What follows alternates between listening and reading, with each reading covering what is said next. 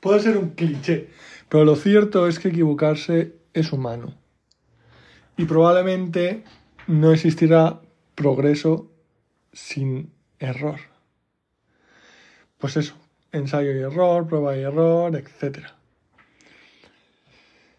Ahora bien, hay de aquellos que no tienen tiempo, que no tienen eh, recursos, que no tienen eh, autoestima suficiente para afrontar los errores.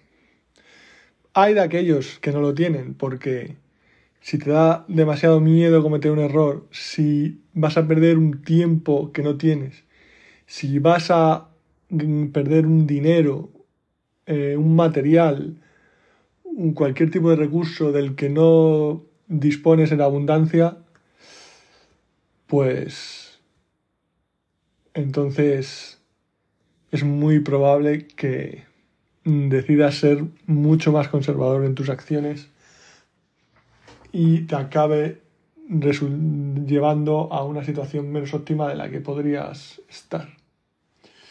Por eso es cierto que de la misma forma que unos tienen más y otros tienen menos, pues la capacidad de absorber errores también se distribuye muy desigualmente. No tienes el mismo margen de error si te has criado como el hijo de Bill Gates que si te has criado como un cazador recolector en las Islas Sentinel. Pero bueno, hasta equivocarse hay desigualdad. Pero ¿qué se le va a hacer? No obstante, aunque pueda parecer eh, una utopía, yo creo que hay que intentar eh, hacer cosas eh, en las que algo pueda salir mal. Porque bueno, que sea una utopía, que algo sea una utopía no significa que no debamos intentar acercarnos a ella, siempre que podamos. Ahora bien,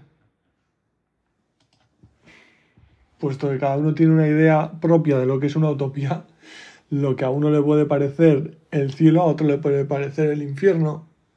Así que tampoco hay que ser muy testarudo a la hora de perseguir nuestra realidad deseada, especialmente si implica eh, una alteración, una modificación de la situación de otras personas.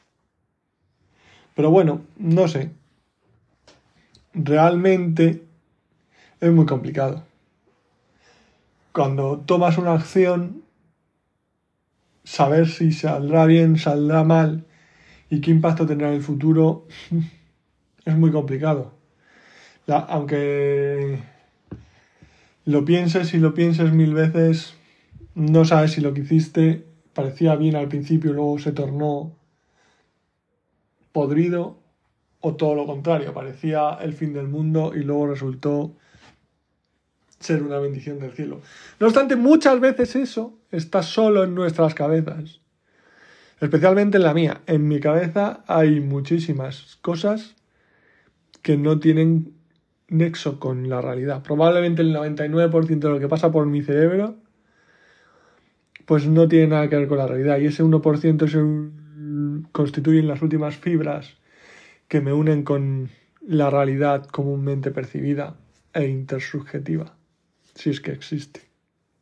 Que dicen los de la física cuántica que no existe, que todo es eh, producto de la observación, yo que sé. Ahí se junta también mucho misticismo que, que la verdad es interesante ver cómo ciertas etapas del desarrollo científico tienen terribles, tremendos o afortunadas consecuencias en el orden social. Pues, mm, no sé, las leyes de Darwin de la supervivencia del más fuerte tuvo cierta eh, repercusión de eh, filósofos y economistas eh, mm, políticos que pensaban que, oye, pues los desgraciados habían perdido en el juego de la supervivencia y al no ser de los más fuertes, pues las desgracias que sufrían eran las que le tocaban. ¿Qué se le va a hacer?